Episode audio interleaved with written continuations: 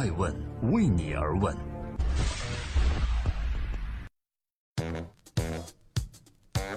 Hello，大家好。二零一八年的一月十九日，星期五，我是高原，欢迎守候爱问每日人物。每天晚上九点半准时上线，记录时代人物，探索创新创富。爱问人物的创始人艾诚老师现在还在硅谷，他接着在苹果的新总部，也就是苹果园，探索苹果的秘密。今天呢，我们继续来关注苹果。有钱任性的苹果还能轴多久？今天是一月十九日，然后也是上海市消保委限定苹果就降频事件回复的最后期限，而苹果公司呢，终于提供了 CEO 库克的道歉。道歉里说：“我们深感抱歉，除了将更换电池的费用从七十九美金降到二十九美金以外呢，还允许用户自主选择是否调整手机性能。”本来呢，满是轴劲儿的苹果公司，最终还是向中国消费者低下了头。那么今天呢，爱成走进硅谷，继续探索苹果公司的轴文化，还有它的零售体系以及保密政策。有一位苹果高管对爱成说：“啊，不轴的话就没有自己的风格。我行我素的苹果对消费者是一如既往的轴。比如说呢，有消费者认为 iPhone 八为什么跟七相比毫无变化呢？”而苹果的员工呢，就直言不讳，还振振有词，说这就是商业，这就是营销，创新需要一个过程啊，你不可能期待生活每天都有 surprise。当爱诚听到以后呢，当即就反驳道：“可以没有 surprise，但是你不要用一个一模一样的东西来假装成 surprise，因为这个 surprise 并不 surprise。”爱诚在参观苹果新总部访客中心的时候，他发现。访客中心里的桌子比以往的颜色要深。这时候呢，一位苹果高管就解释，苹果全球的零售店以前的桌子材质都是枫树，所以呢颜色会比现在的淡一点。但是呢，他们现在全都改成这种深色的。而中国的华茂是第一家开始采用这种深色桌子的。他还说呢，未来苹果全球的新店桌子都会改成为深色系，这就是上面的旨意。艾诚不解地问道：“这个颜色有什么特殊含义吗？”我觉得还是淡一点好看。这个高管呢也说没有什么特殊含义，我也觉得淡一点好看。虽然艾诚觉得这不是苹果的颜色太喧宾夺主了，但是苹果的员工也很无奈，说看的时间久了就习惯吧。其实这件事也显示出苹果真的很轴。就算苹果的高管和消费者都认为浅色系好看，与苹果色系更搭，但是苹果的总部依然坚决。把所有零售店的桌子改为深色系，仿佛在说“我就是这样”。其实苹果的轴啊，不仅对消费者，跟合作伙伴也是一样。比如呢，一个在天猫任职的员工啊，就跟艾诚说，有一年苹果和天猫合作，由于苹果对页面的要求和其他商家不一样，非要天猫啊为苹果改一个系统。但是天猫是有模板的呀，从来不会为了一个商家改系统。可是苹果非要坚持。让天猫帮他另做一套模板，艾诚就问：“这样体验会更好吗？”这个天猫的员工说：“其实也没觉得有多好，但这就是苹果的要求。你们说这不就是轴吗？苹果非要这样啊，我们也没办法。”而苹果的高管回应道：“呢，这可以说是主观的，他们觉得这个东西好看，不代表大家觉得好看。每个公司的理念都不同吧？不轴的话就没有自己的风格。乔布斯的时代，他也是这样的。”那么在后乔布斯时代，轴还具有最高层次的导向性吗？其实，在美国，大的上市公司的文化通常都是由创始人塑造的。就算他离开以后，这个公司的变化也不会很大，因为很多机制、流程、文化都已经深入人心，要改变非常困难。这一点就跟国内完全不同。国内的创始人一旦离开，这个公司马上会发生很大的变化。所以从这个角度看，苹果还是有苹果的坚持。我们认为的所谓轴，也许只是他们为了坚持自己的理念。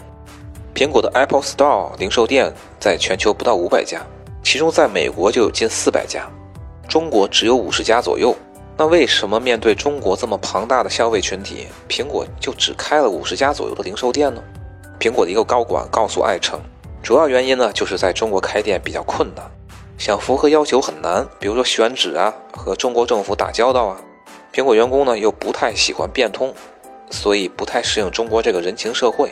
面对中国这么严格的监管条件，苹果公司呢就宁可不做不能出事的理念，所以开店自然就少了。大家好，欢迎收听《爱问每日人物》。今天继续给大家讲爱问人物创始人艾诚老师在硅谷写来的硅谷日记。苹果的零售人员如何支撑起庞大的直营体系？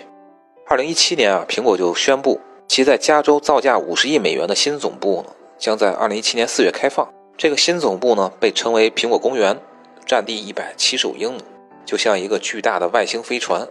一个苹果高管呢，告诉艾诚。这个新总部大概可以容纳一万两千多人，但实际上苹果的员工总数是七万多人，除了零售人员呢，还有三万五千多人。也就是说，苹果的员工一大半都是做零售的。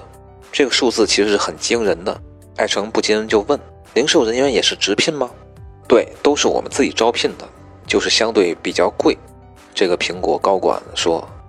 当艾诚问到：“那你们的管理压力多大呀？”全都是直营，的确很大。但由于是私营产品，毛利高，所以总体利润效果还是不错的。那艾诚又问了：“那现在苹果的零售人数占比这么大，他们的职业规划又是什么呢？”这其实是一个大问题。苹果的直营店销售人员的晋升渠道非常狭窄。比如说，你从开始做一个小组长，然后再做店长，再之后上升区域就已经很少了。因为一共有三万多个零售员工，而全球的店长最多也就五百个人，三万个人争五百个店长的职位，肯定更多的员工职业道路就受阻了，所以很多人就离职创业了，或者呢跳槽到苹果的渠道里。艾老师采访的这位苹果高管正好就是做渠道的，他说：“我就是管渠道的，所以呢，他们大多数跳到我这个部门，因为可以升职，能够加薪。”大家好，欢迎收听《爱问每日人物》。为什么苹果园的秘密越来越难以保住？曾经啊，密不透风的保密政策是苹果笑傲江湖的法宝。可是到了今天呢，已经毫无秘密可言。比如说两年前的 iPhone 六和 iPhone 七，在发布之前，大家都已经知道长什么样了。所以，爱问人物也不禁想问：这些秘密到底是谁透露的？其实啊，苹果公司内部保密措施非常好，但是在庞大的供应链上。想保住秘密却非常困难。当艾诚问为什么的时候，苹果一个员工告诉艾诚：“因为制造产品要买上亿个配件，每一个环节都有全球供应链。我们公司的图纸掏出一张来，分分钟能卖上百万。比如要做一个简单的手机壳，就必须要拿到这个图纸。所以出于利益的驱使，肯定很多苹果手机的周边厂商会出重金，从苹果的供应链。”来买图纸，重赏之下必有勇夫嘛，所以秘密就很难保住了。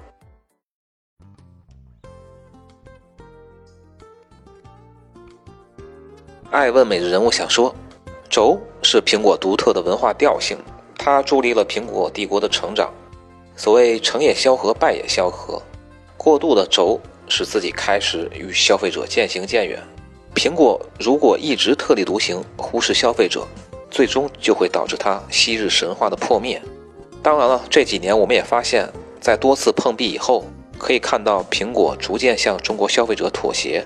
首先呢，苹果开始注重市场调研；其次呢，微信支付张小龙日前也表示，苹果将恢复微信的赞赏功能。